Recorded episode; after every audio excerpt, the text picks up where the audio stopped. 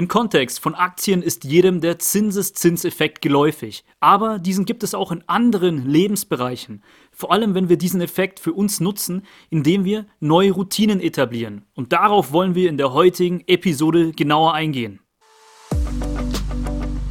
Herzlich willkommen beim CEO Career Code, dem Karriere-Podcast mit Inspiration und Insiderwissen für Top-Manager und jene, die es werden wollen. Präsentiert von Ihrem Headhunter Dominik Roth. Wenn wir uns in einer Disziplin nur um 1% pro Tag verbessern, erwirkt das mathematisch eine 37-fache Steigerung jährlich. Also, um in Prozentzahlen zu sprechen, 1% pro Tag erwirkt eine 3678-prozentige Steigerung im Jahr. Denn hierbei spielt eben der Zinseszinseffekt eine Rolle. Disziplin und Routine zahlen sich ergo langfristig aus und die Macht der Routine ist keine Floskel, sondern ist langfristig extrem unterschätzt. Diese Rechnung habe ich aus dem Buch Atomic Habits von James Clear entnommen, das ich auch sehr empfehlen kann. Hier geht es um die Etablierung neuer Gewohnheiten und natürlich auch um das Ablegen schlechter, unerwünschter Gewohnheiten. Ein paar Kenntnisse lassen wir in die heutige Folge mit einfließen. Aber warum fällt es uns so schwer, gute Gewohnheiten in unseren Alltag zu integrieren und vor allem schlechte abzulegen? Psychologisch gesehen haben wir meistens gar kein Motivationsproblem, sondern zumeist ein Klarheitsproblem. Denken Sie kurz über diese Aussage nach. Es fehlt meistens an Klarheit bei einem neuen Vorhaben. Und das ist auch der Grund, warum wir prokrastinieren. Die Voraussetzung, um sich für die Implementierung einer neuen Routine begeistern zu können, scheint erstmal zu sein, sich über das Ziel und die Methodiken Gedanken machen zu müssen. Sprich, wenn wir Ziele und Meilensteine gemäß der Smart-Ziel-Methode oder einer anderen Methode definieren, sollte uns die Motivation leichter fallen. Gehen wir mal auf ein Alltagsbeispiel ein. Ich habe zum Beispiel vor, 5 Kilogramm Muskelmasse durch Fitnessaktivität in sechs Monaten aufzubauen. Und wie ich das mache, also was ist meine Methode? Ich gehe dreimal die Woche ins Fitnessstudio, Montag, Mittwoch und Freitag.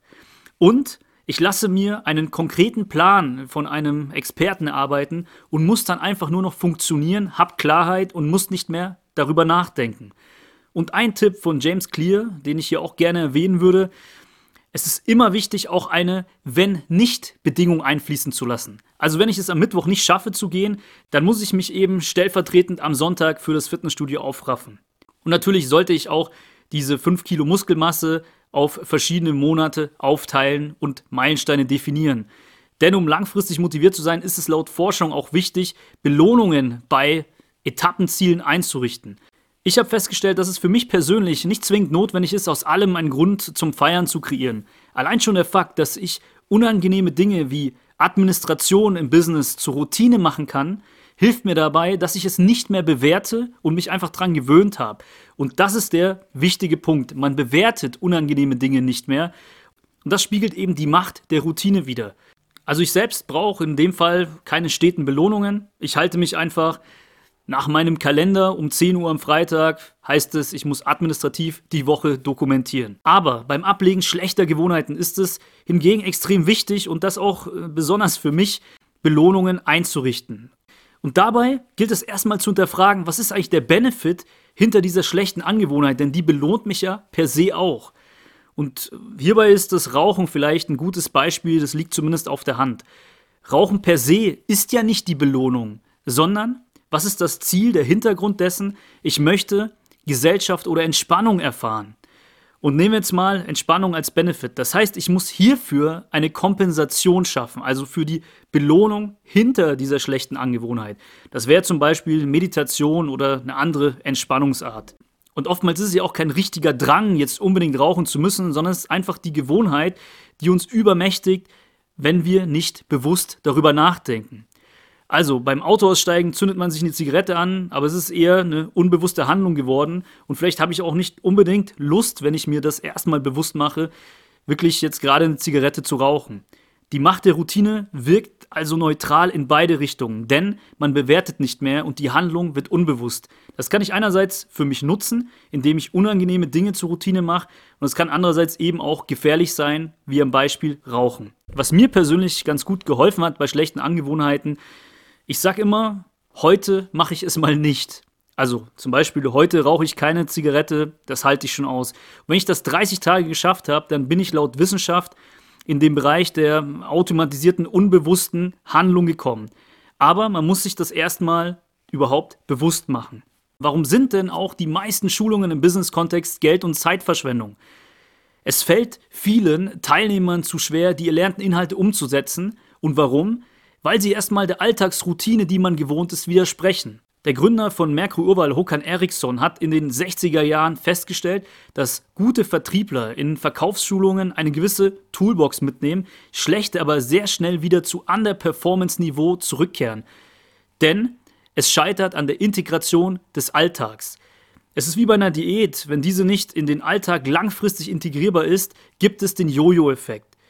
Und der Grund dafür ist die sogenannte Regression zur Mitte, also alles nähert sich immer wieder seinem Mittelwert an, aber das würde jetzt hier an der Stelle zu weit führen. Wichtig zu verstehen ist, ich muss mit kleinen Schritten anfangen, um Gelerntes langfristig umzusetzen und dadurch muss es dann zu Routine werden. Und es kann eben eine marginale Veränderung sein. Ich erinnere an das 1%-Beispiel vom Anfang. Das heißt, wir können uns auch vornehmen, 15 Minuten am Tag ähm, uns um eine Kompetenzerlangung zu kümmern, beispielsweise eine IT-Kenntnis, eine Sprache, was es auch immer sein mag.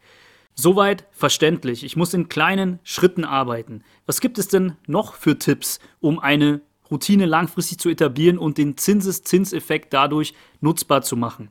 James Clear hat hier noch ein ganz interessantes Statement und das habe ich auch für mich festgestellt dass nämlich nicht das Ergebnis, zum Beispiel ein Buch geschrieben zu haben, das motivierende Ziel ist, sondern die Identität, die man beim Tun annimmt.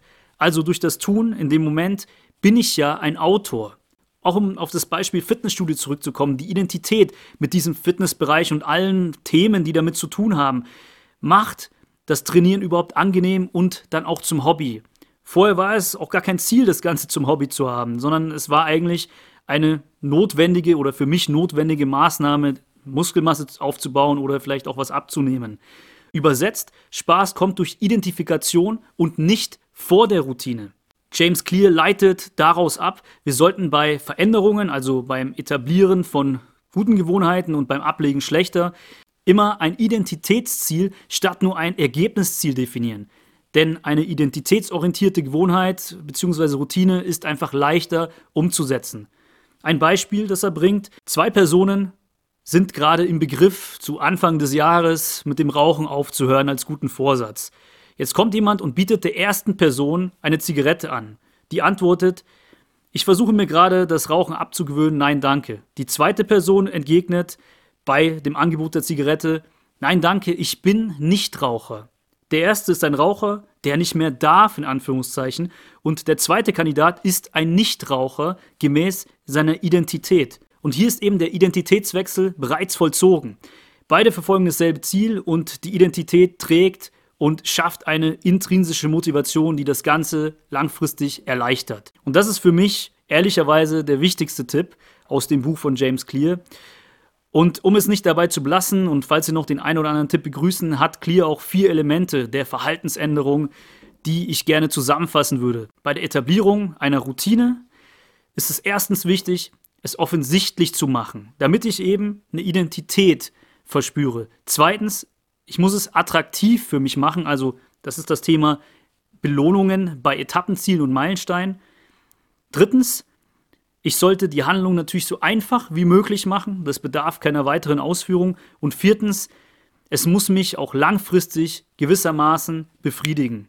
Und alles ist immer ein Prozess. Es ist somit okay, mal in alte Muster zu verfallen. Es ist nur wichtig, nicht zweimal auszusetzen. Hinfallen und aufstehen ist immer legitim. Aber eine Auszeit über eine längere Zeit ist ein Routinebruch und eben ein No-Go. Für mich persönlich ist diese 1%-Rechnung vom Anfang schon Motivation genug, um eine Routine zu haben. Und auch der Identitätstipp hat mir zumindest geholfen. Ich fasse mal die Macht der Routine für Sie zusammen in ein paar Takeaways. Erstens, wenn wir uns nur kleine Verbesserungen täglich zur Routine machen, erzeugen wir dadurch einen exponentiellen Nutzen für uns. Zweitens, durch die Macht der Routine bewertet man nicht mehr und kommt einfach ins Tun. Drittens, Spaß kommt eben mit der Routine und nicht vorher unbedingt. Viertens, Gegebenenfalls kann man sich kleine Belohnungen bei Meilenstein einrichten. Und fünftens, neben einem Ergebnisziel kann man auch ein Identitätsziel für sich fixieren. Wobei kann ich Ihnen jetzt helfen? Und zwar, wenn Sie in der Situation der Neuorientierung sind, zum Beispiel einen neuen Job finden möchten, dann habe ich auch einen Prozess für Sie, der kleine, aber wirkungsvolle Schritte inkludiert. Und wenn Sie darüber mehr erfahren wollen, dann sehen Sie gerne mal unter Details zu dieser Folge in die Show Notes und melden sich für ein kostenfreies Gespräch mit mir an, in dem wir dann individuell auf Sie eingehen können. Und ich kann Ihnen auch helfen, wenn Sie sich für eine Aufsichtsrats- oder Beiratstätigkeit begeistern können, wenn das so auf Ihrer To-Do-Liste steht, so ein Mandat inne zu haben, dann können Sie sich auch für einen kostenfreien Termin mit mir eintragen. Soweit, so gut für heute. Ich wünsche Ihnen viel Erfolg bei der Umsetzung der Tipps. Ihr Dominik Roth.